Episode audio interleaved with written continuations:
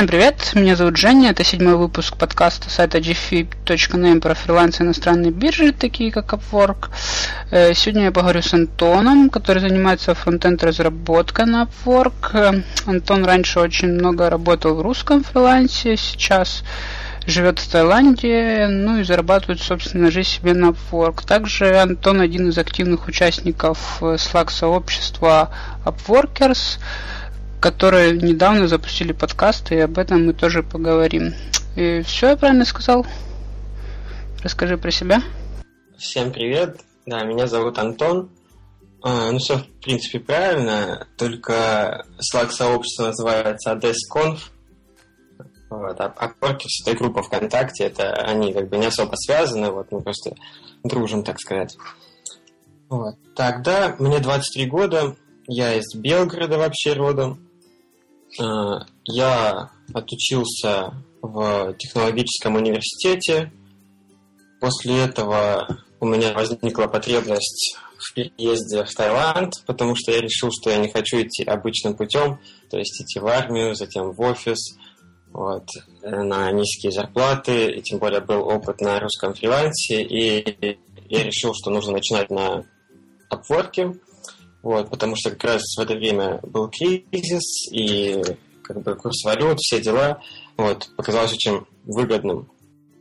Я отправил в первый день э, заявку, э, сразу же получил проект по ней и подумал, что все просто, в принципе, и как бы это был маленький фиксит там на 40 баксов, но я его сделал за 2 часа, и как бы получается, что э, 20 рейд, ну, если перевести на почасовые, вот. И за счет этого я подумал, что это очень классно и нужно продолжать стараться делать.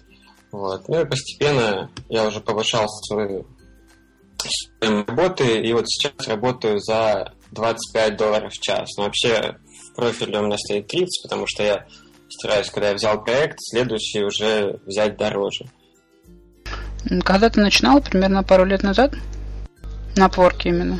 Это было в июне 2015 года, в конце. У меня был 25 числа выпускной, по-моему, и 26 я уже отошел, отправил заявку и пошло. Во время учебы в университете ты на русском фрилансе работал, да? Да, ну, я подрабатывал, как бы там по надобности, так, деньгами помогали родители иногда. Так, я начал работать на русском фрилансе в 2008 году, мне было 15 лет – я начал с разработки логотипов и баннеров. Дальше я стал заниматься иконками. Вот. А потом, года через 2-3, я начал заниматься оформлением групп в, соци- в социальных сетях. Вот. Эта ниша была не занята на том сайте, на котором я работал. Там буквально этим занималось человек 5 вот. И мне очень просто доставали заказы, потому что я изначально получил там несколько отзывов, и я вот специализировался до последнего именно вот на оформлении групп ВКонтакте, Фейсбуке, Ютуб и так далее. Ну это как? Это было там, ты рисовал баннеры, пытался как-то текст оформить, там же есть какая-то разметка для оформления текста? Да, да, ВКонтакте вот самое популярное было направление – там есть меню группы, но сейчас они не очень популярны. Раньше вот оно было такое слева от аватара, там где описание, там было меню. Там есть такая простенькая вики-разметка. Вот, и я вот, получается, верстал вот это вот меню. Ну, оно примитивное было, но вот это хорошо оплачивалось для меня, вот как для студента, для школьника. Поэтому я этим занимался. А почему потом стал веб заниматься разработкой? Ну, мне всегда нравилось программировать. Я еще начал программировать до веб-дизайна. Вот, потом как бы у меня перетекали интересы, и вот уже под конец вернулись. Может, на это повлиял универ, потому что я учился на специальности информационной безопасности, там тоже был кодинг. Вот, может быть, не знаю, рынок, но фронтенд мне очень нравится, я занимаюсь этим в свое удовольствие. Вот, задачи получаются очень интересные, потому что я не только верстаю, но и мне большая часть работы занимает именно вот работа с JavaScript, фреймворками, вот эти вот все дела, динамичность. Есть какой-то основной фреймворк, на котором работаешь? А, ну, прямо сейчас я работаю на нокауте, он уже устаревший, но вот у меня появился проект на 25 лет, Вот. И я его там буквально за два часа посмотрел документацию, начал на нем работать, заказчик там доволен, вот, все оплачивает. Хорошая там загрузка по времени, вот сейчас доволен нокаутом. Вообще до этого писал на Angular и Ember. Также для себя изучаю React, потому что он сейчас трендовый, и планирую вот после того, как немного подосвобожусь, заняться им и уже повышать рейд еще больше. Насколько сложно переходить с одного фреймворка на другой? Ну, это зависит от э, знания языка, потому что если ты, например, не знаешь язык, вот как многие э, изучают э, рельсы, Ruby on Rails, вот, э, они там начитаются, что это очень высокооплачиваемая технология, мало специалистов, все хотят заработать деньги и сразу изучают, даже не изучая Ruby, этот фреймворк. Вот. Они даже могут там, ну, как бы на практике его изучить без теории, то есть э, по туториалам, там, по своему опыту, по костылям. Вот. Но если им придется перейти на какую-нибудь сенатору, например, то им будет сложнее, потому что они не знают основ языка, знают, как это устроено в одном месте, а в другом уже все по-другому. Вот, поэтому я вот всегда, когда меня спрашивают, мне часто вопрос, с чего начать, вот, советую изучить сначала основы, и потом уже между фреймворками или библиотеками очень легко двигаться. То есть ты знаешь основы языка, ты сразу приходишь, видишь, что не так, как в другом, и вливаешься. Вот как у меня с нокаутом было. Буквально два часа я там уже сложные вещи делал.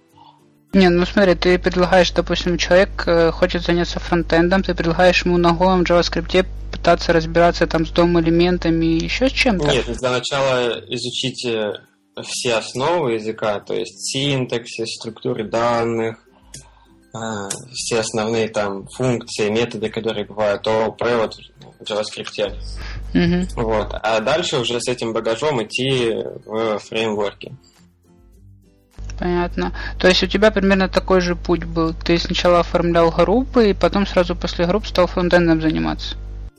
Ну, я э, уже знал HTML еще с самого детства. Я там практиковался в нем, но там было совсем, я там без CSS, все инлайново верстал на таблицах. Вот. А когда я начал уже терять интерес к группам этим в социальных сетях и к русскому фрилансу в общем, я начал э, изучать вообще Ruby, вот, изучал Ruby месяца 4, потом я дошел до Rails, вот, они мне очень не понравились, потому что мне казалось, что все как-то не очень там устроены. Хотя сам язык Ruby очень красивый, мне кажется, самый красивый. Вот. И я общался с Сорексом, наверное, все его знают, кто интересуется IT. У него много видео обучающих с основами на YouTube. По JavaScript? Там JavaScript, CSS, да. HTML. Ну, сейчас я первый раз слышу. Ну, не знаю, оставишь ссылочку, ладно? Потом я добавлю в подкаст. Хорошо. Вот. А, так получилось, что мы с ним в одном университете учились, вот, я об этом узнал, он там на курс младше был на моей специальности. Вот, я с ним начал общаться немного, и вот про Ruby Rails с ним общался, вот, и он сказал, что ему не нравится Ruby тем, что это только backend язык, а JavaScript это как бы и frontend, и backend. Меня эта идея зацепила очень, вот я подумал, что клево, можно выучить один язык и быть специалистом на все руки. Начал изучать JS. Я в то время выиграл подписку на Code School на три месяца, там 90 долларов она стоит. И как бы на этом сайте я изучил все основы, и там основные фреймворки, там Backbone, Ember, Angular. Вот. И после этого я стал смотреть еще скринкасты по ноде понял, что бэкэнд мне не очень нравится. Вот, так как я еще и дизайнером был, то есть я больше с фронтом работаю. И я стал вот делать упор на фронтенд. Изучил препроцессоры, таскранеры, типа галпа и так далее. Ну, то есть вот этот, э, ту базу, про которую ты говоришь, да? Да, да, да. да. А Code School как тебе вообще? Хорошо там все устроено? Да, я считаю, что это лучший сайт по обучению кодингу. Вот есть э, Код Академия бесплатная, но там мне уроки совсем не нравятся. На Кодскуле классно сделано, что там есть интерактивная часть видео, Вот, там приговаривают все основы, потом ты делаешь подобное, то есть кодишь, все там проверяется, если что, есть подсказки, там система с очками, с бейджиками, все это классно. Я даже свой репорт-карт с оценками, типа с бейджиками, с этими, mm-hmm. в профиль на Upwork загрузил в дополнительную информацию. Круто. А как ты думаешь, вот сейчас много тренд такой идет, что многие хотят попасть в IT, и вот если человек не из IT пытается научиться программированию, ему код School поможет, или еще нужно какие-то навыки заранее? Ну, в принципе, как бы если есть интерес к этому, то, конечно, поможет, потому что там как бы, ну, начать нужно, наверное, с ветки там HTML, CSS есть ветка, там по веткам все разделено. Вот, он поймет там как основы верстки, основы стилей. Вот. Э, потом можно пройти основы JS, там есть, по-моему, три курса. Вот. Потом изучить гид, и потом уже углубляться. Там все очень удобно построено в этом плане. Прикольно. Что можно с нуля начать. Но нужно знать английский язык, потому что все на английском. Вот, и видео, и то есть все читать, все это на английском. Понятно. А ты фронтендом начал заниматься еще на русском фрилансе или только на форке уже начинал?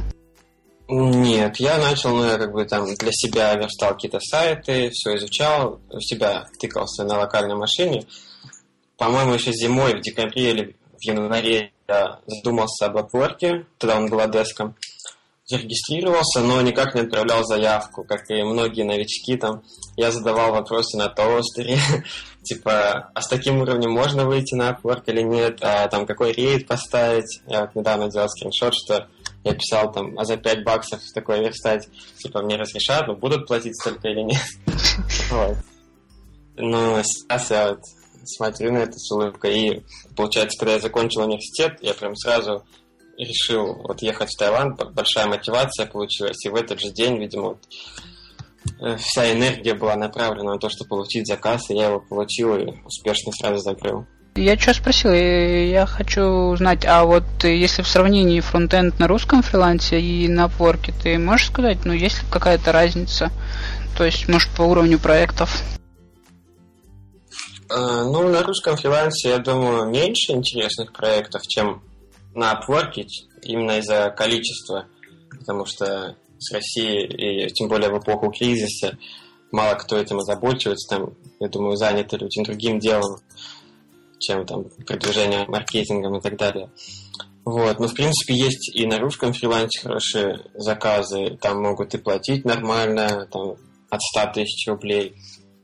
Вот, но все-таки проще найти подобное на Upwork.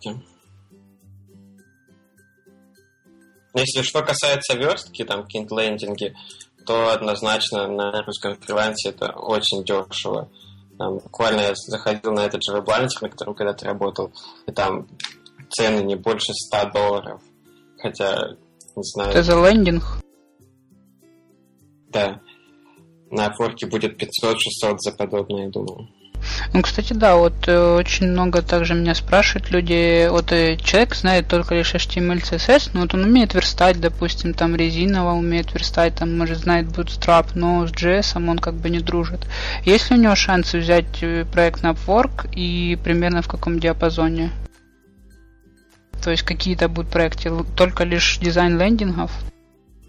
Ну, скорее всего, да, потому что, ну, обычно идет либо дизайн плюс верстка, либо верстка плюс JavaScript. А чистый верстальщик это как-то ни туда, ни сюда, потому что ну, верстка это не программирование в целом, потому что HTML это язык разметки, а CSS язык стилей. И, в принципе, этому очень легко обучиться, и как бы этому легко обучиться и фронтендеру, то есть тому, кто на JS делает упор, и дизайнеру.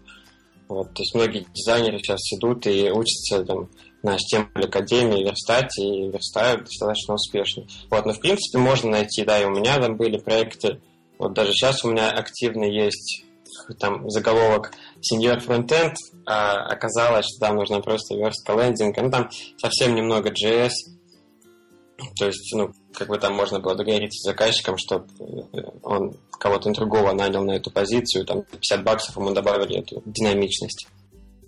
Понятно. А вот, допустим, ты верстаешь, э, есть ли какие-то особенности, ну, я даже не знаю, возможно, там э, на международном рынке приняты какие-то правила, там при верстке нужно так-то делать, а у нас в России по-другому делается.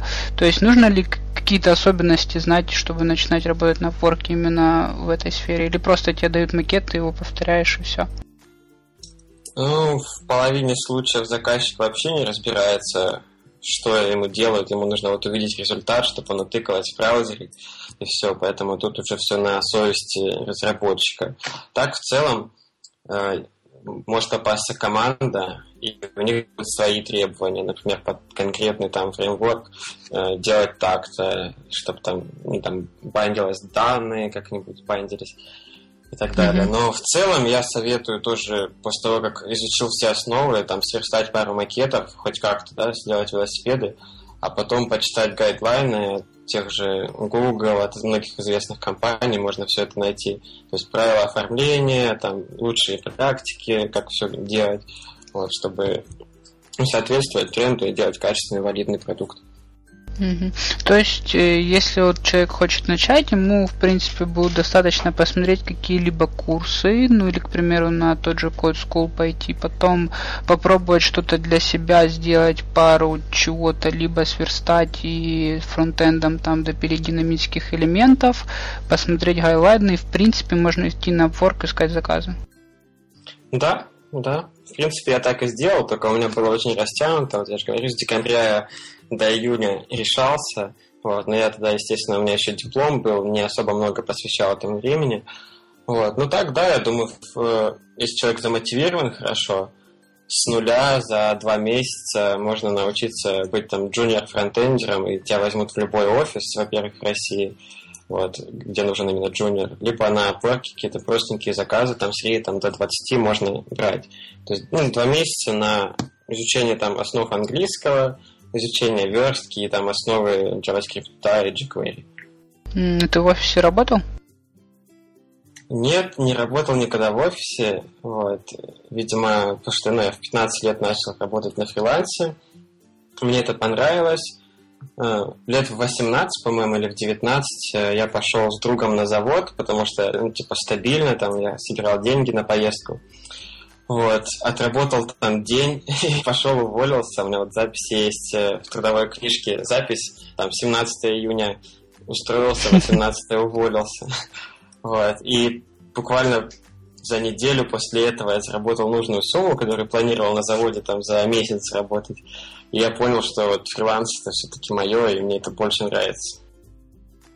Ну вот многие советуют в офисе поработать несколько месяцев, э, чтобы побыть в профессиональной среде. То есть для многих очень сложно, если они э, развиваются в одиночку, то есть те же смотреть видеокурсы, тоже еще что-то, но если они не общаются каждый день с коллегами, не слышат новости, то для них э, может быть сложно будет найти свои ошибки, то есть им никто на них не укажет. У тебя нет такой проблемы? Меня нет. Я как бы поначалу вот когда еще думал э, становиться фронтенд-разработчиком, первые макеты, вот, о которых я говорю, 2-3 нужно сделать, тоже отправлял там на тостер, друзьям, знакомым, и мне как бы там подсказывали, что нужно сделать. И так, в целом, всегда можно посмотреть примеры готового и там сравнить. Плюс сейчас есть э, куча сообществ ВКонтакте, в Слаке, вот как у тебя есть там, я состою тоже в конфе. Вот, и все это в принципе, можно получить фидбэк, если хочешь. Но все зависит, я думаю, от человека. Кому-то просто может хотеться на первоначальном этапе, чтобы ему вот там дяденька указал пальцем, что не так, вот, что нужно делать, что не делать и так далее. Но в целом, я думаю, это реально одному сделать. Только будет, наверное, сложнее. Нужно будет себя мотивировать, если не получается, как бы. Да, да. Ну, тут фриланс, как бы, я считаю, что не для всех. Вот, и нужно уметь себя замотивировать. У меня вот не всегда хорошо получается, но когда у меня глобальные цели появляются, то прям вообще на пролом иду и все хорошо выходит. Расскажи немного про свои проекты, какие примерно у тебя проекты, ну, может, там пару каких-нибудь последних, которые тебе нравятся, какие примерно цены в сфере вообще фронтенда? А, у меня в портфолио на профиле даже нет э, элементов, то есть пустое портфолио, вот, потому что я критично отношусь к работам и не выкладываю ничего, мне кажется, что не идеально. Вот. Но в целом, как бы, заказчики обращаются, все нормально, у меня там полоска Хайас в MyStats, сколько меня наняли на максимуме почти, там вообще пикселя не хватает. Вот. Э, из проектов э, интересные, вот сейчас на нокауте, о котором я рассказывал, мне очень нравится, потому что это новая вещь для меня. Я, у меня 16 закрытых проектов на Upwork, и я там на 13 из них э, что-то изучал сразу на готовом проекте. Вот, то есть мне нравится обучаться сразу в работе. Ну, это, кстати, интересно, потому что многие вот приходят, они смотрят на Upwork, на ленту, смотрят, ага, вот тут я что-то не знаю, иначе я сюда не подаюсь, тут я тоже что-то не знаю, сюда тоже не подаюсь. И в итоге потом говорят, что на Upwork нет работы. Ну, тут нужно тоже быть достаточно умным, чтобы знать э, степень своей глупости. То есть, э, например, да, ты видишь проект, в котором нужна верстка обычно, ты умеешь верстать на HTML, CSS, а в требованиях SASS препроцессор. И ты примерно знаешь, что такое, то есть, что там ну, настроил builder, и, в принципе, там стили не отличаются, то есть стиль написания, то есть там не ставишь двоеточие, там, точки, запятые, скобки. Вот. И, в принципе, ты готов учиться на этом проекте писать по-новому. Это да, адекватно. А если ты там, не знаю, всю жизнь занимался фронтендом, а видишь проект какой-нибудь OpenGL, писать игру или там Assembly, вот, то на это кидаться не стоит, конечно. То есть нужно как бы ну, знать степень размытости твоих незнаний, что ли. Ну, то есть примерно готов ты это изучить или нет в сжатые сроки, и получится ли у тебя. А что по поводу ставок, примерно почасовые, и какие вообще проекты есть, большие и маленькие? А, у меня или вообще? Ну, вообще в сфере, ну и у тебя. Я же думаю, у тебя в среднем будет точно так же, как вообще по нише. А, ну, э, ставки есть любые, буквально там от 3 до 200 долларов в час можно найти при желании. Вот нужно как бы смотреть по своим способностям, я считаю, и уважать себя, чтобы там не работать за 3 доллара, там как э, заказчик, который хочет сэкономить, ставит такие цены, и потом он все равно, если он поставил низкую стоимость, это говорит о том, что он жадноват, возможно, и он еще кровь попьет, то есть там правками замучить, будет лимиты ставить, и ты будешь сверхурочно работать. Вот. В целом, я считаю, что для новичка нормальный рейд 15 долларов в час. Вот. Ну и постепенно расти, наращивать, но некоторые начинают сразу с 30, но это уже, если он, например, имеет опыт в какой-то сфере в этой, и пришел на Upwork, там, два года проработав в офисе, да, там можно ставить выше. Вот. Но ниже 15 я, наверное, не ставил. Вот. Я сам вообще работал сначала за 12, потом за 16, потом у меня был проект за 10 долларов. Вот. У меня там обещали повысить его, но компания развалилась до того, как они повысили. Вот, всех распустили. А, и после этого, как бы, когда у тебя в профиле есть 10 долларов, и ты говоришь заказчику, что этот проект я буду делать за 20 долларов в час, ты, ну, не каждый согласится платить, скажет, а почему так, почему ты на моем проекте столько заламываешь. Вот, я постепенно там вышел на 18, потом 24, вот сейчас я 25 работаю. То есть э, все-таки история очень сильно для тебя повли- повлияла, да? То есть то, что раньше ты подешевле работал. Да, да. Ну, возможно, еще как бы есть э, для нас, как э, СНГшных фрилансеров, какие-то барьеры внутренние, что там думаешь, что о, это много там. У меня вот одногруппник там получается это 30 тысяч рублей в месяц, а я там за три дня на фул тайме эти же деньги заработаю. Нужно не бояться этих как бы предрассудков. Есть статистика, вот, можно посмотреть э, сайт, нравится, в конфе у нас часто его кидают, Hello Bonsai, там показаны средние рейты фрилансеров из США. Там можно выбрать стек и опыт. Вот, там даже если выбираешь джуниор, то есть от 1 до 3 лет, Вот, и в каждом стеке ну, средняя цена где-то 60-80 долларов в час будет. Вот нужно смотреть на эти цены и как бы мотивироваться этим, а не смотреть на свое прежнее окружение. Хорошо. А есть какие-то особенности на Upwork, ну или вообще там на международной бирже? Допустим, там Angular очень популярен, за него платят много, допустим, а другая технология там вообще не очень популярна. Есть ли что-нибудь такое, что вот именно востребовано в данный момент? Ну, я думаю, различий в принципе нет, в общем, если смотреть, ну, вот, особенно что касается фронтенда, наверное, вообще нет, потому что все-таки айтишники, ну, они более продвинутые, и нет такого, что там из-за того, что мы на разном континенте, у нас разные технологии. Единственное, что в России 1С и Bittrex, ну, да. вот, такие вот вещи, ну, естественно, на западном рынке там сложно найти или вообще не найдешь. Ну, кстати, я бы не согласился. Я общался с Юлией, она битриксом на Upwork очень хорошо зарабатывает. Ну, я имею в виду, что именно как бы вот такого, что вот именно тренд на Bittrex, ну, я не говорю, что на этом невозможно заработать. Я считаю, что заработать можно любым делом, которое ты любишь.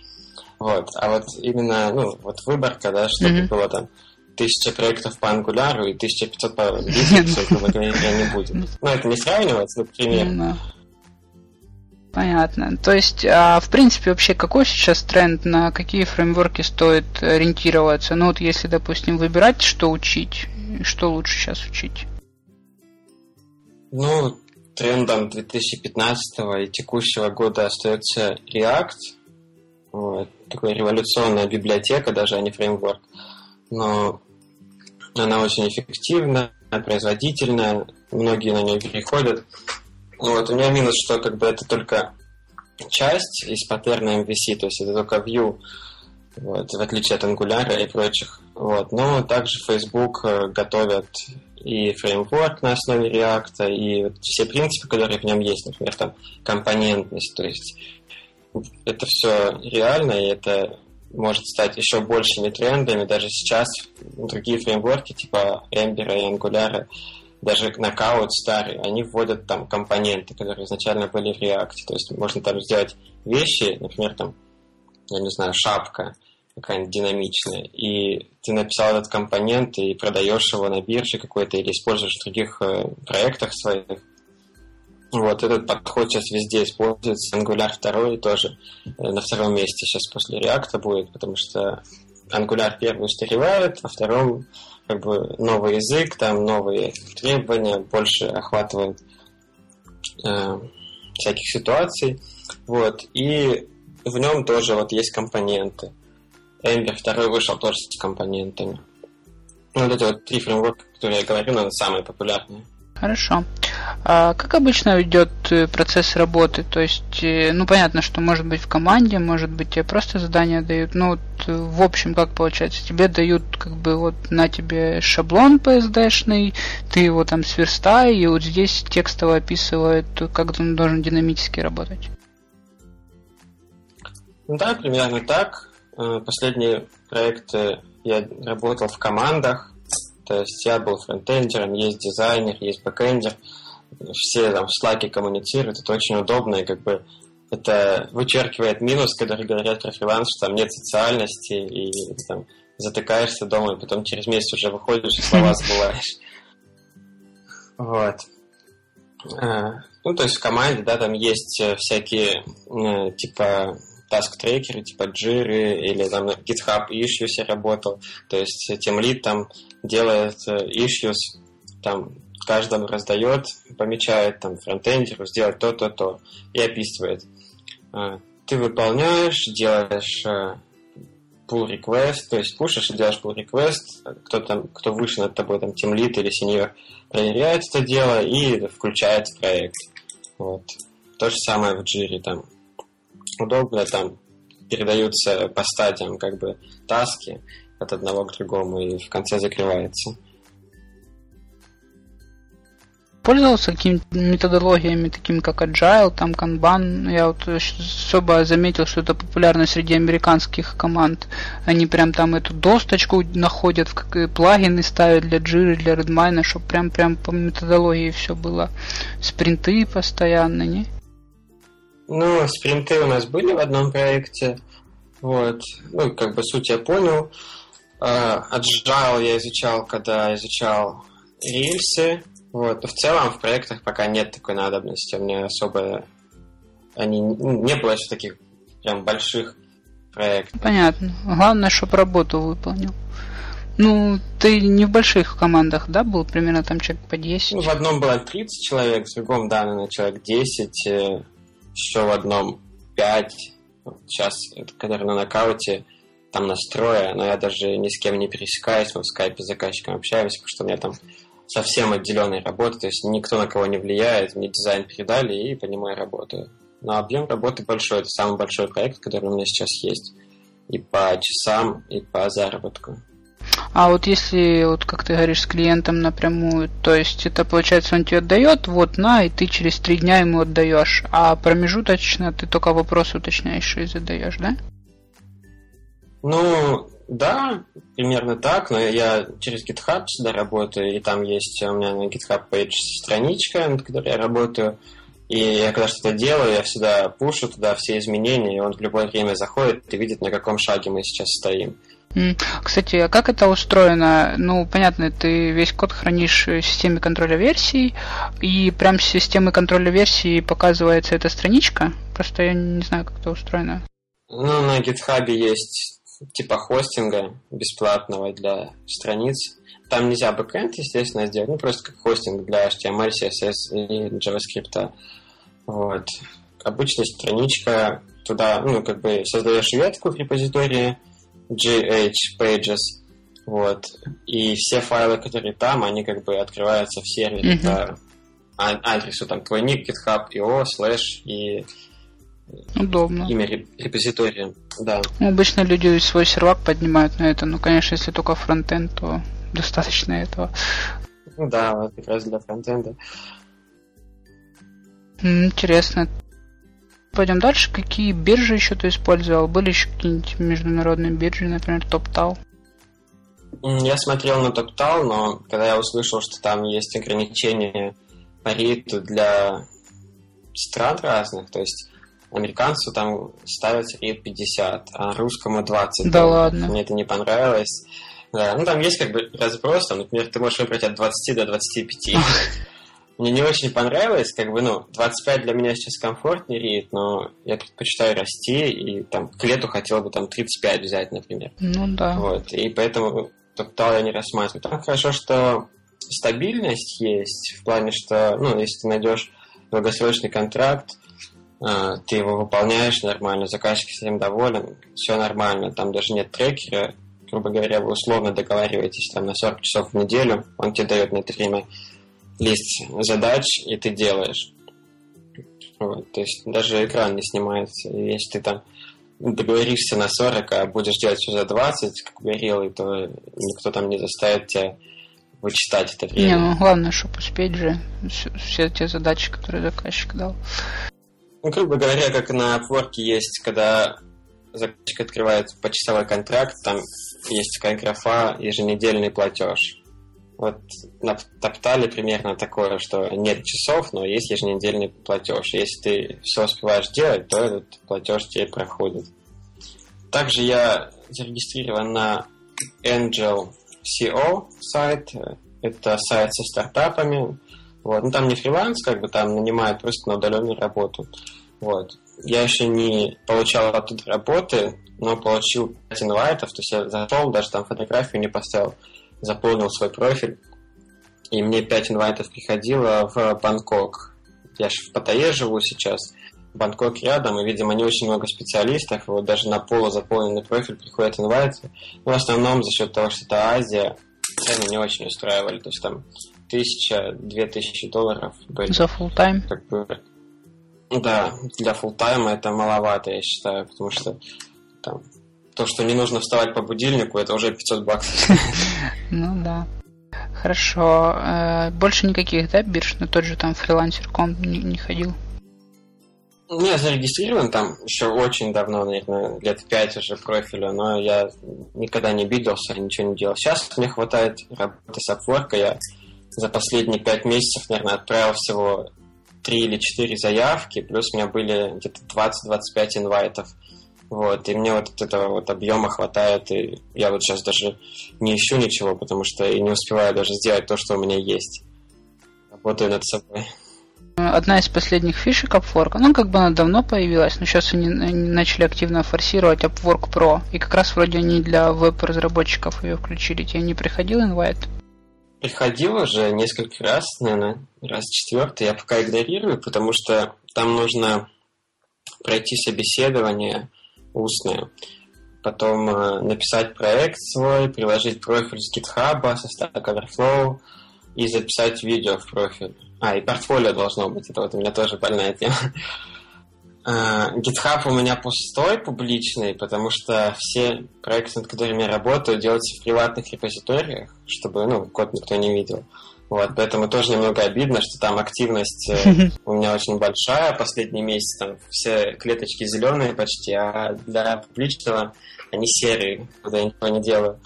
На Stack Overflow у меня нет профиля, я на тостере в основном отвечал раньше. Вот, видео можно подготовить, портфолио, ну, в принципе, со временем можно сделать. Вот, как бы на Upwork Pro сейчас не особо много заказов, у меня много знакомых, которые уже получили эти бейджи и заплавились туда.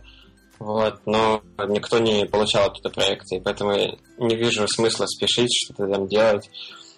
Ну да, меня тоже смутило, когда меня э, интервьюировал индус, который хуже меня знает гораздо Android, так что я решил... И после того, как он меня попросил сделать тестовое задание дня на три работы full time, я решил, что не стоит туда ходить. Ну, кто знает, может, со временем раскрутится. Не, ну да. Ну, еще плюс они хотят 20% забирать, что немного странно. Хорошо. Так, идем дальше. Ну, разницу про русские и иностранные биржи, в принципе, мы поговорили. То, что сейчас на русские биржи особо нет смысла, да, идти. В принципе, можно сразу на Upwork начитать. Что по поводу рейтинга Job Success, э, Top Rate и Tracing Talent, насколько это важно, насколько им нужно следить. Ты говоришь, что у тебя много приходит приглашений. Было ли так всегда или с какого момента так получилось?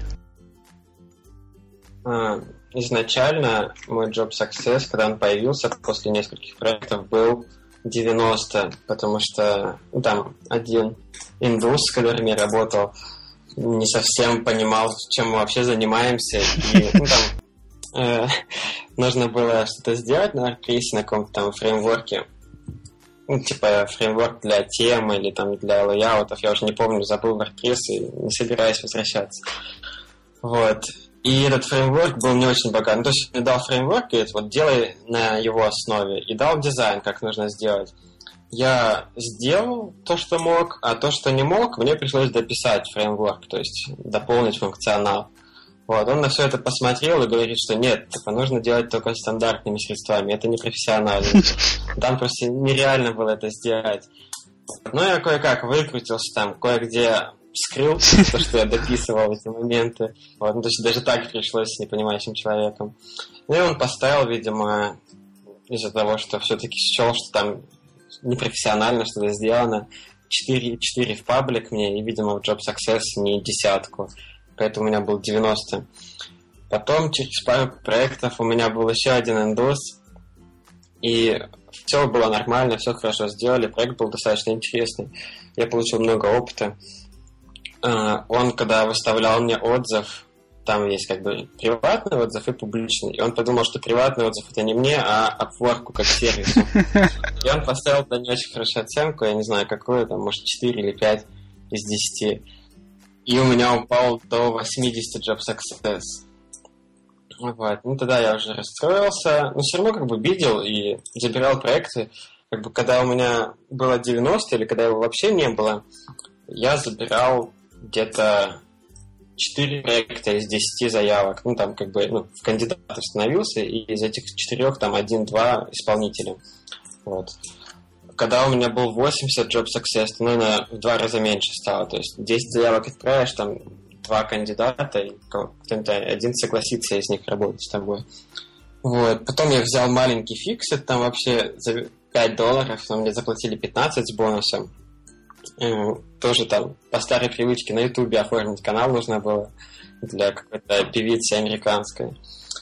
Вот, я закрыл, все сделал, она не ставила отзыв и уехала. Вот, а как известно, если заказчик не оставляет отзыв и закрывается проект, то Jobs Success падает. То есть я хотел повысить его, а он у меня через три месяца там, или когда закрывается проект, упал. Ну, я в то время уже заработал процентов 8, у меня опять на 80 откатилось. Ну, кстати, не знаю, не согласен. Я недавно позакрывал такие проекты, ну, точнее, не недавно, а месяца как раз 3-4 назад. Мне никак не повлияло на Job Success. Ну, кстати, оно, оно быстро меняется, эта формула расчета. Да, ну я вот именно уточнял в саппорте, мне сказали, вот, что так. Они обычно отвечают, это секрет, и все влияет. Ну вот в том случае, да, ну обычно секрет, а вот тут сказали, что, ну типа, не говорили конкретно о проекте, сказали, что вот если проект закрывается без отзыва заказчика, то Job Success падает. Потому что считается, что там, не знаю, как, наверное, ну, по логике, в принципе, понятно, что там заказчик закрыл с горяча, ничего не хочет говорить. Захлопнул дверь перед носом.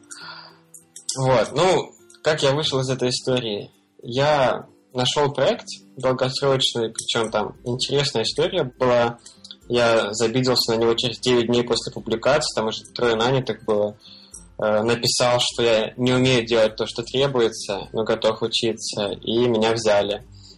Этот проект у меня до сих пор висит, но я сейчас не особо много по нему работаю. Вот. И за счет того, что это был мой первый лонгтер, после трех месяцев у меня подскочил резко GSS там до 88, по-моему, опять. Потом у меня там еще наложился лонгтер за 10 долларов. Вот, он тоже долго длился и тоже пропустил все это. И у меня был 98 GSS до недавнего времени. Вот, и недавно у меня еще один проект закрылся без отзыва, как раз когда я в саппорте обращался. И тогда мне сказали, что вот из-за того, что без отзыва падает GSS у меня вот сейчас до 93 опустился. Но все равно инвайты идут. И когда я взял последние два проекта на 25, э, я закрыл даже, ну, как бы, availability свой, то у меня было там готов к работе 3 часов, сейчас просто, типа, готов рассмотреть. И сейчас инвайты стали меньше идти, потому что не хочу соблазняться лишний раз, настраиваться, что там не могу сейчас. Тем более я поставил рейд 30, и на 30 инвайты уже стали приходить. Вот, решил, что доделаю эти проекты и открою, и буду на 30 уже видеться. Кстати, есть мнение, что если ставишь 30, то как раз больше инвайтов приходит, потому что у них фильтры у заказчиков есть, и многие ставят самый высокий фильтр, типа 30 и выше, и поэтому больше инвайтов приходит. Хорошо. А когда у тебя вот начали так приходить э, приглашения? То есть, когда вот получился Job Success больше 90, и тогда начали приходить приглашения? Да, по-моему, он у меня встал, да, 94, нет, 98, когда стал, то стали приходить приглашения чаще. Плюс потом я, там приходит иногда рассылка от типа Э, обзор профиля, то есть там измените фотографию, измените описание. Ну, это всем, кому топ-рейтед, у топ-рейта там дают.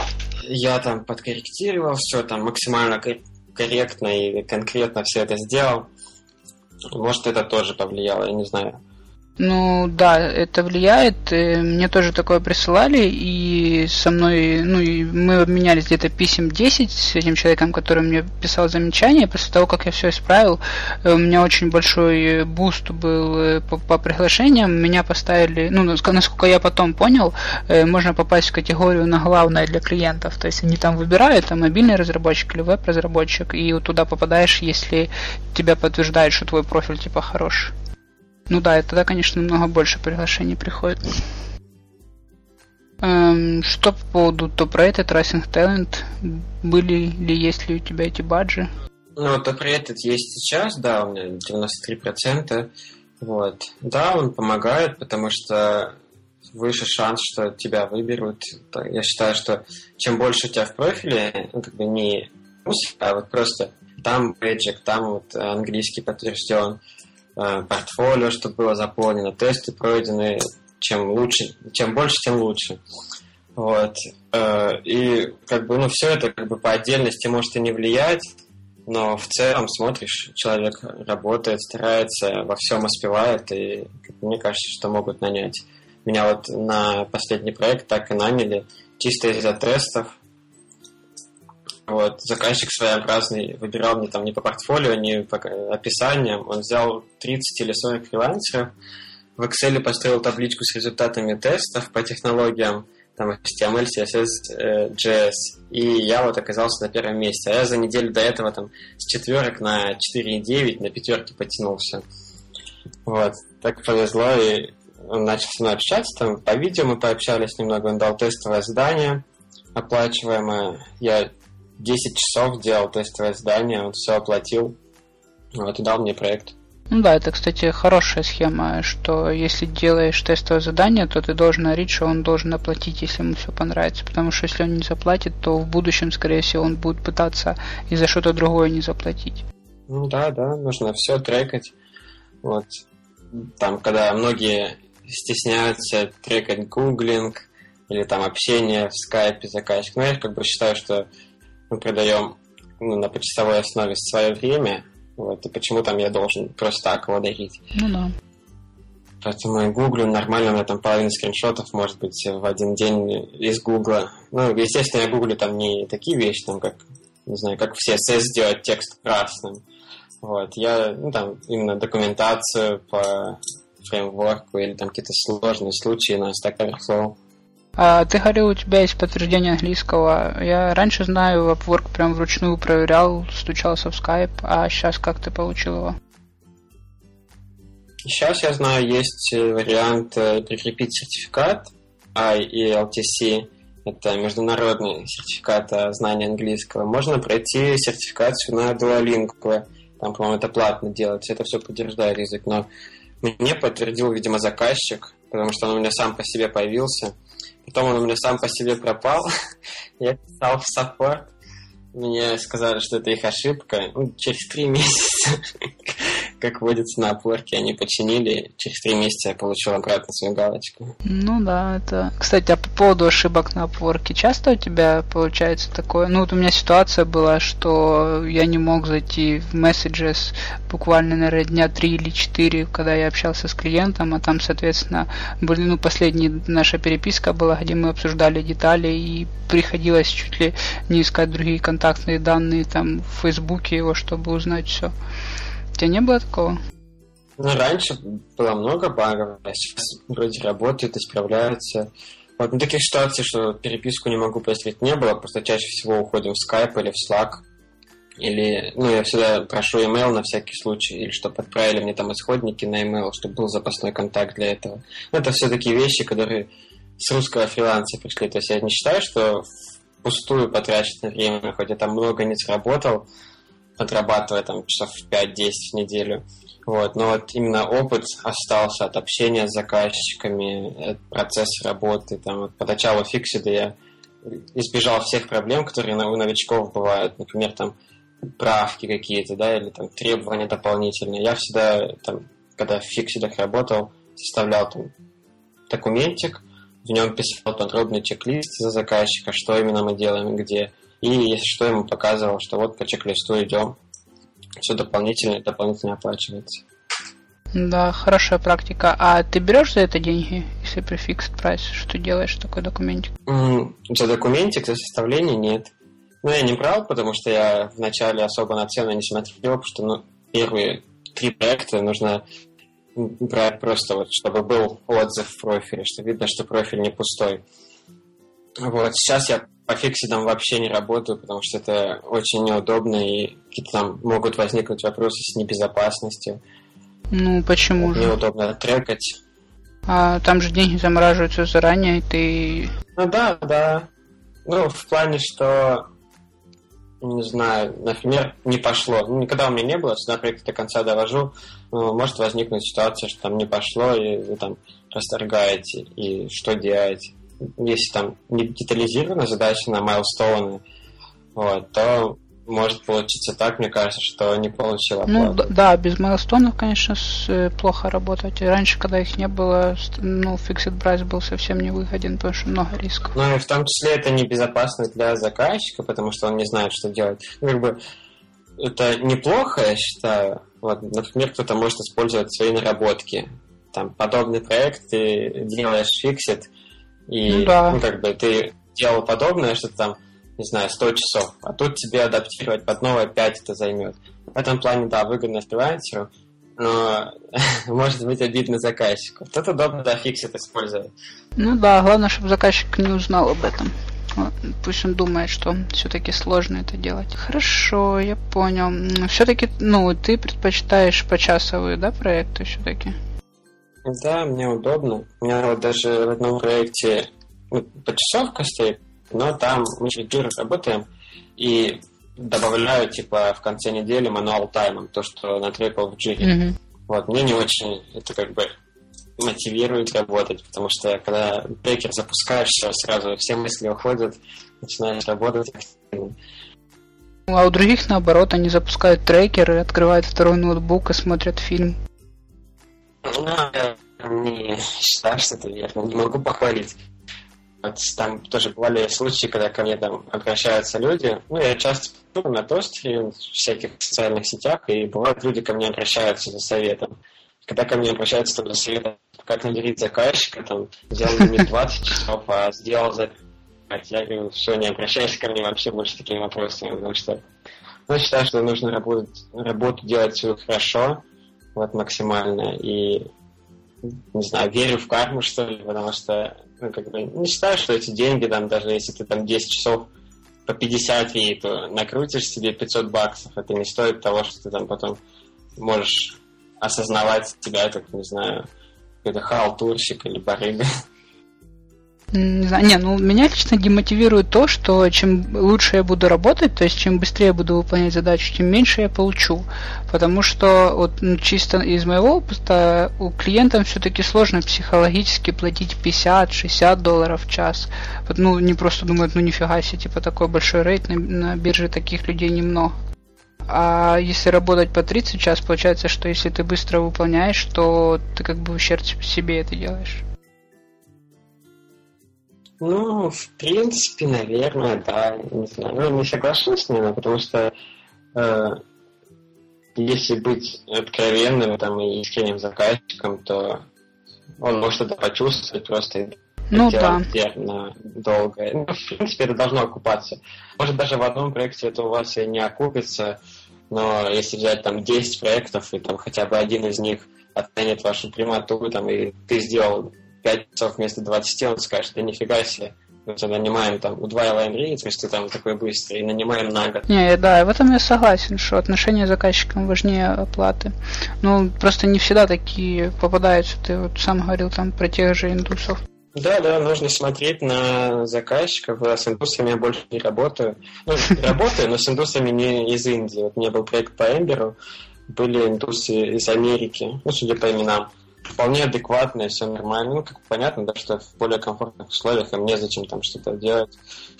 Такое воспитание. Причем тем индусам, да, которые недовольны были, ну, первый, понятно, обсудили.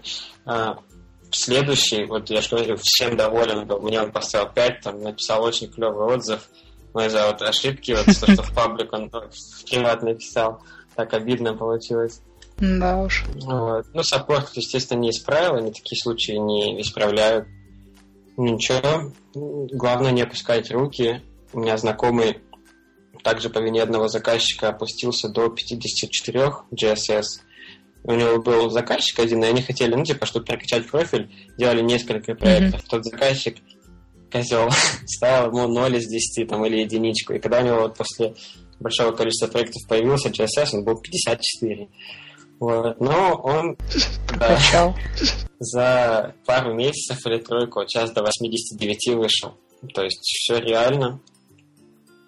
Вот. Ну, в принципе, уроком может быть и для меня, вот когда я маленький фикс брал, чтобы прокачать, что ну, не стоит, наверное, заморачиваться по поводу цифры в профиле. Вот. Если ты раскидал беды и у тебя есть отдача с них, то какая разница, что там у тебя в профиле, все-таки мы там пришли зарабатывать, они как в онлайн-играх, там на циферке эти молиться. Чем более, тем лучше. Не, ну в принципе, даже если там плохой рейтинг э, в профиле, даже если, если заинтересовать клиента, то он, мне кажется, наймет в любом случае. Ну да, он там может попросить тестовое сделать дополнительное там или еще что-то. Да, я был в проекте одном, э, invite only, то есть куда только по инвайтам приглашают фрилансеров. Вот. И там нас было трое, и один из кандидатов был 16%, у него даже полоски не было. Вот, поэтому я подумал, что все, никогда не опущу руки, там какой бы GSS не был, потому что все реально. А какие особенности с клиентами из различных стран, вот кроме Индии, есть еще какие-нибудь такие, ну, значимые особенности? Может, с кем-то еще работал и запомнилось?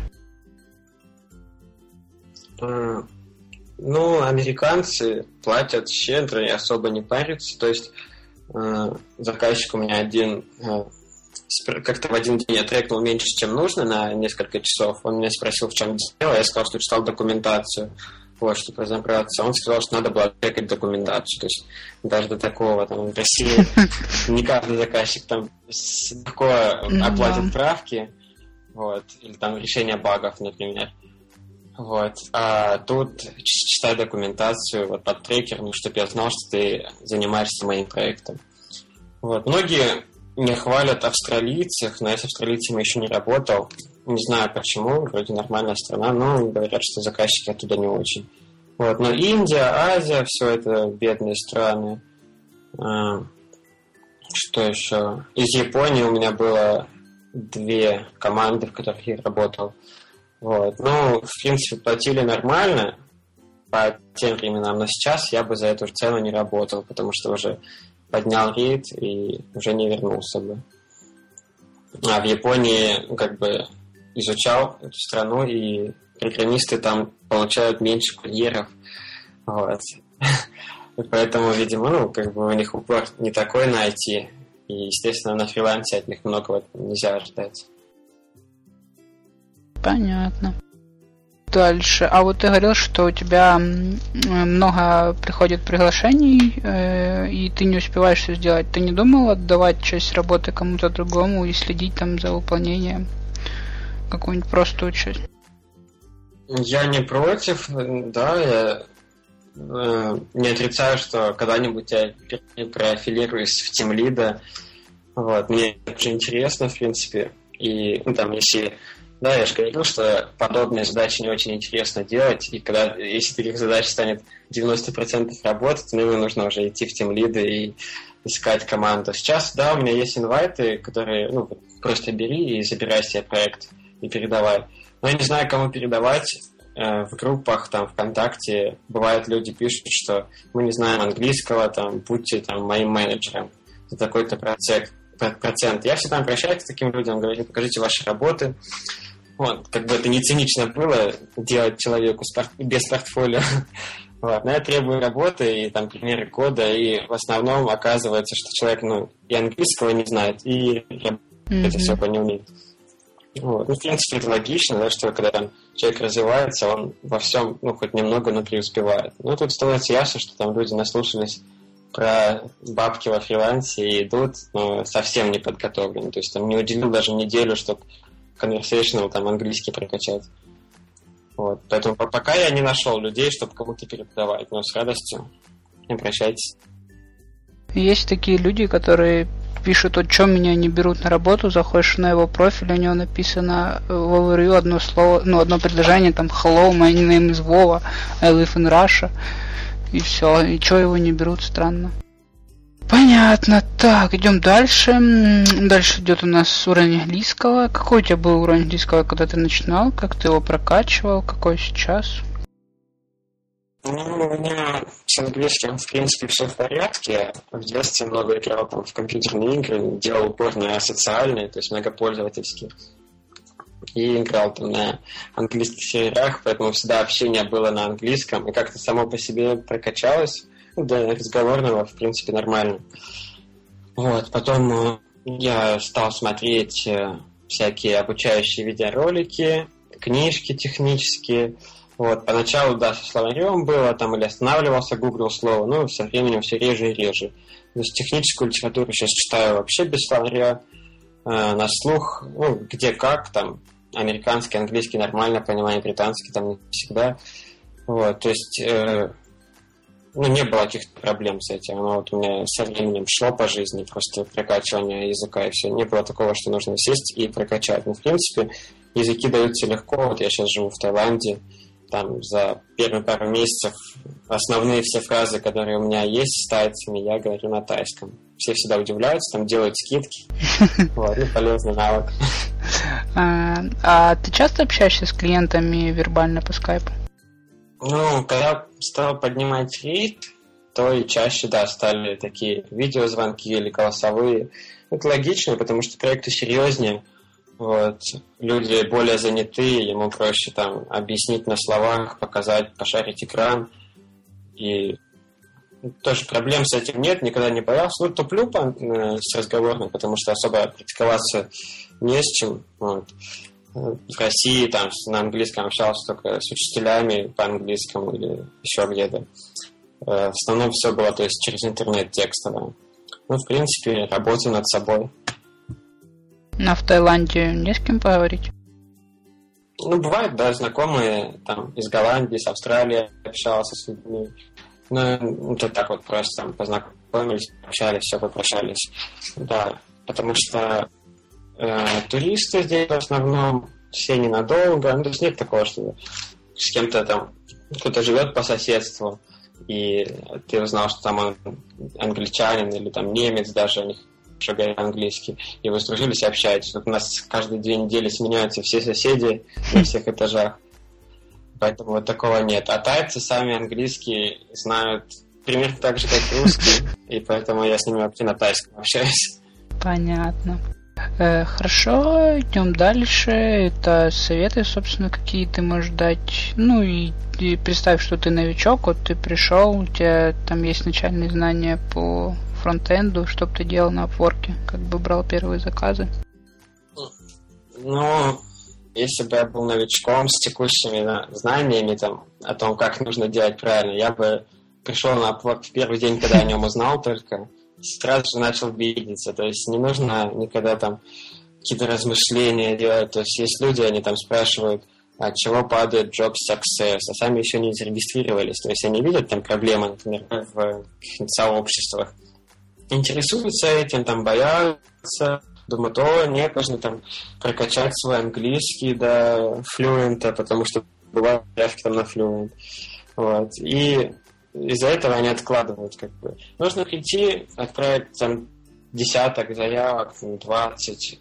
По-любому будет где-то кандидатура твоя, потому что на самом деле хоть в проектах там и бывает по 100, по 150 человек, там 90% индусов, они сразу под хайту заказчика прячутся, и там остается 5 европейцев.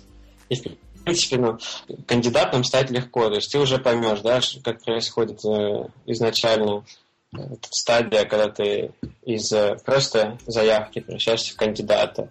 Ну, может, не всегда получится так, что сразу с первой кандидатуры ты станешь исполнителем. Также там через несколько попыток исполнителем, там, передашь работу, поймешь, ну, то есть все на себе прочувствуешь, и не нужно вот эти вот вопросы задавать, которые ты ждешь, там, не знаю, тостер ответ неделю, собираешь ответы от всех, вот. А хотя ты за этот же день, ну, в теории мог бы получить и сдать заказ и уже сам отвечать на подобные вопросы. Вот. Нужно не стесняться ставить адекватный рейд. Вот. Ну, то есть, э, да, там считаешь, я сейчас в офисе получаю 2 доллара в час. Значит, я должен поставить 3 на обворке. Так не нужно делать. Нужно смотреть рынок вообще на предложение. Можно поизучать профили. Но в целом, ну, там, 20 можно поставить и не проиграть. В принципе, если ты новичок и очень старательный, то 20 нормальная цена. Если ты профессионал, вот, ты поймешь, что работа как бы очень простая mm-hmm. была, и другие там, не знаю, кандидаты можно посмотреть, там 30-35 стоит в профиле. Можно и самому попробовать повысить. Это всего лишь пару кликов в своем профиле. Никто не знает, выстрелит или нет. Ну да. На мой взгляд, вообще, кстати, взять заказ за 20 долларов в час и за 30, за 35 примерно одинаково. Просто как бы зависит от того, как ты себя подашь. Ну, то есть шансы примерно одни и те же. Ну да, да. Просто немного другая, другая категория клиентов. Хорошо. Профиль, что по поводу профиля? Ну, на него как минимум стоит потратить время, да? Да, можно потратить, там, не знаю, день, можно, если уж совсем туго с английским, попросить там переводчика какого-то, человека, знающего английский, или есть там сайты, там, Fiverr, где за 5 долларов там помощь эксперта какого-нибудь э, получить и заполнить, чтобы грамотно было заполнено овервью, чтобы не было там лишней воды, там не нужно рассказывать, какого цвета у вас стул mm-hmm. и так далее. Многие начинают I have столько-то лет опыта работы, там я учился в таком-то университете и только... Да, да, да. Вот. То есть, ну, профиль заполнить, пройти тесты, тесты, ну, тоже постараться пройти как можно лучше. Вот, может получится, что так, как у меня, вот именно тесты решают, никто не знает. Вот, а там полчаса времени окупится когда-нибудь, да точно. Ты тесты проходил сам или сначала вопросы подготовил? Изначально я подглядывал в онлайн-сервисы. У меня там были оценки 3.7, там 3.9, 4, 4.1. Вот, потом, э, ну, у меня как бы такие категории, что HTML, CSS, JavaScript и Bootstrap. Э, Все легко гуглится в документации. JavaScript, только кое-где подумать, надо сразу сразу на консоли вбить этот код, посмотреть там, что выходит. И когда я сам стал проходить, вот у меня оценки прям вообще вот Bootstrap сразу на первом месте вышел, потому что там все вопросы тут же в документации гуглятся, хай смотреть в этих вопросах-ответах или в документации. Мне кажется, документация более достоверна. Ну, ты не подготавливал. Вот я знаю, есть некоторые люди, они прям находят вопросы заранее все по тесту и подготавливают ответы на них. Не, так я не делал. Я пробовал, именно есть там сайты, все наверное, mm-hmm. знают, где просто перечислен список вопросов и выделены ответы правильные. Вот. Ну, не получилось, и решил, что сам, сам лучше оказалось. Ну да, ответы там не всегда верные. Э, хорошо. Что по поводу cover letter? Как ты пишешь cover letter? Я недавно даже выкладывал в группу свою вот Upworkers э, пример letter, где заказчик там спрашивает, ну, пишет описание своего проекта, и у него 110 э, желающих, я был где-то 50 то есть не всегда обязательно быть первым. Я написал там, «Привет, э, я подхожу по требованиям». Там, мой английский достаточно, чтобы понимать техническую литературу, и да, всего наилучшего, Антон. Вот, и он выбрал меня. То есть, э, ну, я считаю, что я прочитал из описания проекта, вот, как бы понял, что ему там не особо интересно читать А4 листы, там церемониться, нужно кратко и по делу. Написал, вот, получил проект. И может возникнуть ситуация, где вы видите, что заказчик скрупулезный, и ему нужно знать все детали, и не ограничивайтесь, там, не пишите первый, пишите три листа А4, показывайте там все проекты, что в них делали, рассказывайте, и должно выстрелить. Ну, то есть я считаю, что шаблоны не очень логично использовать, потому что там даже из того, как человек составил свое описание проекта, можно понять и постараться. Ну да, нужен индивидуальный подход. Ну да, это, это видно, по-моему, по, по проекту, по клиенту, если вот, допустим, он делает акцент, что для него именно очень важно вербальное общение, то, конечно, об этом именно в самом первом сообщении, ну, в первом предложении не надо писать. А шаблоны, я не знаю, не навряд ли работают. Не, ну как будут работают, но шансов, на мой взгляд, намного меньше. Хорошо. А те, у тебя коннекты когда-нибудь заканчивались? Нет, никогда не заканчивались. Я докупал Pro когда-то, потому что думал, что Э, вот сейчас у меня закончится проект, и нужно будет видеться активно. Он GSS 80 покупал месяца, ну, тарифный план. Вот. Когда не использовал, они у меня там достаточно копились. Сейчас вот у меня вообще говорил, что несколько заявок только отправлены за 4-5 месяцев. Вот. Поэтому надобности в этом нет. Я, в принципе, даже не против был бы, если резали там 60 коннектов до 20. Вот. Меньше было конкуренции, более продуманные камеры. Ну да, и клиентам было проще. Хорошо. Какие-нибудь, может, еще советы? Да, я даже знаю. Главный совет работать качественно, делать работу качественно, особенно на первых порах. Если когда у тебя уже там job success 100 и куча отзывов, и ты, в принципе, можешь разменивать клиентов, тогда нет правки какие-то понадобились, и эти правки не по твоей вине, то есть не ты зафейлил, а заказчик добавил, вот, а платить не хочет, то нужно соглашаться и делать, чтобы ему все понравилось, чтобы он поставил хороший отзыв, был доволен и, возможно, он платит снова. Но когда же, ну, как бы, видно, что вы ничего не потеряете, то есть вы знаете, что вот он уйдет, там еще трое инвайтов висят, то можно уже как бы более к себе относиться, что ли, с большим там самоуважением к своему времени, вот, и более настойчиво себя вести. Ну да, кстати, частая ситуация, что если объяснить клиенту, что это косяк именно его, то он вполне может потом за это и заплатить. Просто он может не понимать. Не то, что он просто жадный, не понимать. А, а вообще вот очень важный момент, на мой взгляд, это отслеж... смотреть на клиентов и видеть, жадные они или нет, потому что гораздо лучше, гораздо лучше посидеть без работы несколько дней, недель, там, чем попытаться работать с каким-то очень жадным, неадекватным клиентом. Да, это точно. Вот, вот поэтому именно, на мой взгляд, э, принимать офер стоит только после того, как полностью убедиться, что убедишься, что клиент адекватен и понимает, что как это работать. Ну, идем дальше. Дальше по плану, собственно, твой стиль жизни, как живешь, как, э, где работаешь, почему в Таиланде, сколько там денег тебе жить надо в Таиланде, хватает ли заработка на опорке. Живу я в Паттайе, Таиланд. После университета я приехал сюда. Э, мы как бы с женой здесь живем.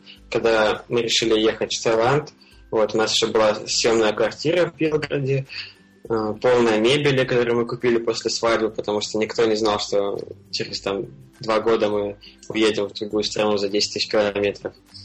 Вот, я начал активно работать, вот, как получил первый проект, и дальше там в первом месяце у меня 550 долларов вышло, и дальше там по нарастающей шло.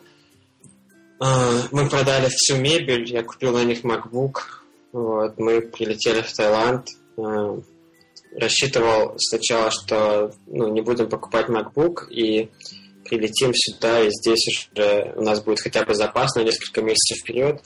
Но все-таки решил, что лучше купить сразу хороший ноутбук и на нем комфортно работать. И у нас было денег только на месяц, в который мы приехали. Ну, плюс на все расходы, там, билеты, визы и так далее. А, приехали, здесь продолжил работать, и, в принципе, вот э, к концу месяца заработал на следующий. И так вот тянулось дальше-дальше, э, потом скопились какие-то деньги. Два месяца я позволил себе отдыхать, работал по 5 часов в неделю. Вот сейчас в марте уже ну, появились новые планы по дальнейших путешествий. Вот начал активно работать. Вот весь март у меня каждый день там буквально три дня пропустил без работы. Работаю в основном дома. Несколько раз ходил в коворкинг. Вот. Класс, все хорошо. У меня просто иногда э, такой график, что я поработал полчаса, час отдохнул, работал mm-hmm. два часа, там, 10 минут отдохнул. И ну, удобно так, когда ну, находишься дома, тут рядом у нас много кафе, э, дома мы не питаемся, потому что лень готовить, тут особо и незачем готовить, когда ходишь в кафе, и еда, в принципе, дешевая. Вот. Ну, в коворкинг как бы там жена у меня просто работает, и мне не мешает, поэтому у меня нет надобности там, как-то ограничивать свою там, тишину и так далее. Поэтому я в основном побыл дома один и не работаю дома. Вот. Ну, я как бы не, не, не решусь сказать, что лучше, коворкинг или дом. Тут уже каждый сам выбирает, кому в кайф. Коворкинге можно пообщаться с людьми, там, если это нужно, то можно сходить туда, развеяться. Можно работать в кафе, многие знакомые так делают. Тут все от человека зависит. Так, что там было дальше? А вот у меня вопрос. Э, покупка MacBook сильно повлияла на твою производительность? То есть, насколько хороший ноутбук влияет на то, как ты успешно работаешь, насколько быстро ты работаешь? Я не сказал, что это прям э, стопроцентный там, прирост производительности и так далее. Это как, э, там, не знаю, какая-нибудь зеркалка, да, многие покупают фотографы зеркалки, и все, я фотограф, а там теории никакой не знают так и тут как бы хороший инструмент, там, если знать, как пользоваться, он принесет пользу. А Если не знать и не понимать, зачем ты его купил, то не принесет. Так я занимаюсь фронтендом. А, ну, то есть мне не нужен Linux, принципе, потому что в macOS есть терминал, все удобно устроено, там есть Photoshop, что нужно для верстальщиков. А, мне MacBook вот именно как раз хорошо подходит. Это работа на Windows, пока не купили ноутбук. Там я тоже все нормально настроил. У меня был терминал даже линуксовский, все команды и тоже Photoshop. Но у меня был настольный компьютер, поэтому его я продал и купил MacBook. Ну, в любом случае, если, ну, как бы, на мой взгляд, это очень, ну, как, как одна из возможностей увеличить свою производительность и скорость работы. Да, ну, у меня еще как бы такой, не знаю, склад, что ли, характера, что я без целей каких-то там кратковременных мне сложно работать. Вот у меня появилась цель ехать в Таиланд. Я работаю активно. Появилась там цель отработать MacBook, потому что, ну, кажется, у нас такие большие траты, и я трачу там на, на девайс. Я отрабатываю, там, окупаю, там, даже иногда бывает, ну, заработок пишу вот именно в колонку, что это вот идет в счет оплаты MacBook куплено. Вот. Также там, ну, вот сейчас зимой, в принципе, денег хватало, я особо не рвался работать. Сейчас появились планы там покататься, вот, сделать трасс, там, обновить тоже девайсы, там, телефон и так далее. Опять есть мотивация работать, и, ну, как бы, тут зависит от того, как ты замотивирован. Mm. А ты упомянул, что у тебя есть какая-то колонка там, где ты все записываешь. Ты вообще чем ты пользуешься? Как ты планируешь свой день, свою работу? Ну, особо не планирую ну, занимаюсь как бы тем, чем нравится в данный момент. И стараюсь заставлять себя работать, когда нужно. Вот. Но если совсем не хочется, то я не заставляю себя так. У меня есть э, программа учета времени, типа Rescue Time, QB Surf, вот, они записывают всю активность за компьютером, и ты видишь, там, на этой неделе 20% я занимался кодингом, а 40% сидел ВКонтакте. И корректируешь, в голове это у тебя остается, и ты думаешь, что, блин, да если бы работал 40%, то там, было бы столько-то денег, и там к своей цели я приблизился бы раньше, там, на неделю. Вот, это удобная вещь. Плюс я э, активно веду Smart Progress. Это сайт, где цели люди ставят публично и там достигают. У меня сейчас там есть цель заработать на Upwork там 300 часов в профиле и 5000 долларов. Вот уже почти закрыл с зимы. Что еще? В принципе, иногда веду заметки, в блокноте могу там какой-нибудь себе чек-лист сделать. Ну, например, э, не хочется садиться там за большую задачу, написать админку, там, настройки админки. вот. Я там разбиваю себе, рисую чекбоксы на бумаге, там, написать там такой-то раздел настроек и так далее. И когда ты видишь, что задача маленькая, думаешь, ну, сейчас сяду, сделаю за 10 минут и пойду отдохну. Садишься, тебя затягивает, ты там идешь дальше по списку. Мне нравится вычеркивать пункты в списке. Хороший подход. Так, ну, по этому пункту вроде все. Перейдем дальше. Это, собственно, ваш Slack-чатик. И ты упомянул, что группа ВКонтакте есть. Собственно, расскажи про это немного. Да, у нас э, есть э, конференция в Slack, чат. Сейчас там 500 с чем-то человек. Вот. Тоже как бы повлияло, я считаю, на мою судьбу как фрилансера, то, что я попал в эту конфу меня знакомый из контакта позвал.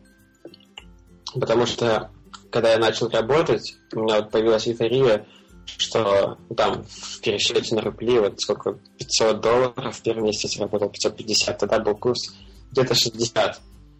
То есть 30 тысяч сразу выпускник без опыта, как бы я получил. Я мог э, и все, и остановиться на этом, и не развиваться. Но когда я там люди с 50 и там 70, на фултайме сидят 90 есть. Например, вот тоже 90 получает иногда. Вот. И меня это как бы подстегивает, что чем я хуже, почему я не могу расти дальше. В принципе, ну сейчас, вот мне кажется, 25 комфортнее, на все наши расходы хватает. Вот я выше забыл сказать, что э, на месяц у нас уходит чуть меньше тысячи долларов. Ну, На 800, где-то 900 в Таиланде. Да. Это учитывая еду, что мы... Да, жилье, еда, что мы не готовим, э, массаж, там, регулярный. Поначалу очень часто ели фрукты каждый день килограммами. Сейчас уже наелись. А жилье какое? Хостел какой-то? Нет, студия у нас. Тут есть балкон, кондиционер, вся с мебелью, посуда даже, бассейн, три бассейна даже. Вот. О, неплохо. Вот. И в конфе, как бы, когда смотришь на таких людей и стараешься приблизиться к ним, вот у меня 25 лет, в принципе, комфортно, но хочется зарабатывать больше, там уже появляются мысли, что, в принципе, можно и на квартиру откладывать, потому что путешествовать может там надоесть, через несколько лет уже захочется сесть. Я вот, мне не очень удобно было пересесть с компа с двумя мониторами 24-дюймовыми на 13-дюймовый MacBook.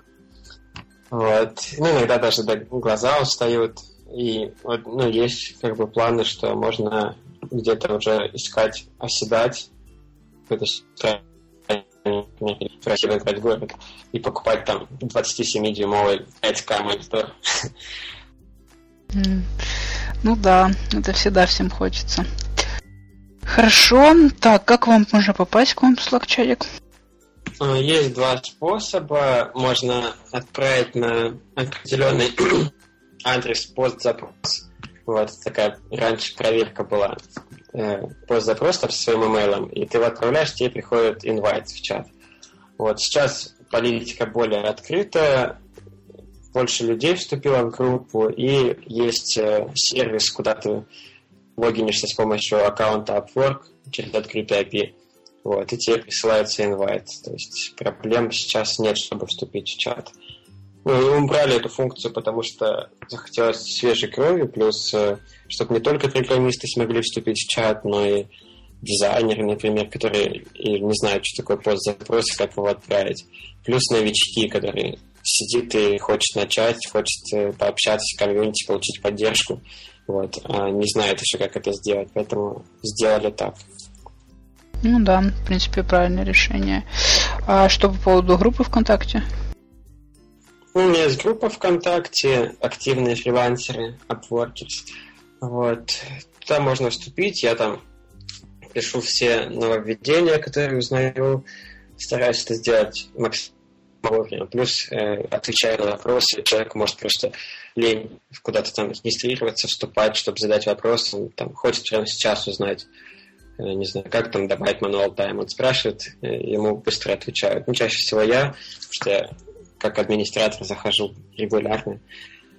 Вот, тоже можно туда вступить. Плюс сейчас мы э, записали буквально пару недель назад подкаст. У нас там 10 человек участвовало. Ого. Все опытные фрилансеры, ну, как опытные, от года, наверное, опыта работы, плюс, э, по-моему, там, я был с самым низким рейтом 25. То есть, ну, есть чему поучиться, полезно послушать, там тоже есть и по поводу Job Success мнение, и как начать работать и так далее. Вот, все это есть и в этой группе, в которой я веду, плюс в конфе можно найти ссылку, там послушать на SoundCloud и так далее. Хорошо. Так, есть еще чем поделиться? Добавлять в друзья ВКонтакте, если там интересно, потому что я э, веду также группу про путешествия. Вот сейчас очень много видео, фото про Таиланд выкладываем. Вот. Сюда можно обратиться ко мне там лично, если, не знаю, люди стесняются э, писать публично, можно там мне задать вопрос. Я даже сделал э, небольшой э, факт, то есть ответы на вопросы частые вот, на своем сайте выложил. Вот, поэтому, когда мне пишут, там, привет, можно задать вопросы, я там, сейчас скидаю, проверь там, Ну да. потому что, ну, часто бывает, в последнее время вообще там почти каждый день писали. Отвечать одно и то же каждый раз уже надоедает. Э, Хорошо, ну ты все ссылочки, все, что ты упомянул, ты мне скинешь, а я потом в пост добавлю, чтобы все могли Хорошо. найти. Так, ну все, тогда будем заканчивать, если больше ничего нет. Э, собственно, спасибо, было очень интересно, прям узнал много нового, особенно про фронтенд, когда я далек достаточно от этого. Спасибо, было интересно общаться. Да, тебе большое спасибо, спасибо всем слушателям. А, для меня это был новый опыт, вот я как хотел выступить, выступил. Сейчас такое облегчение. Хорошо получилось. Ладно, тогда пока. Спасибо еще раз. Пока-пока.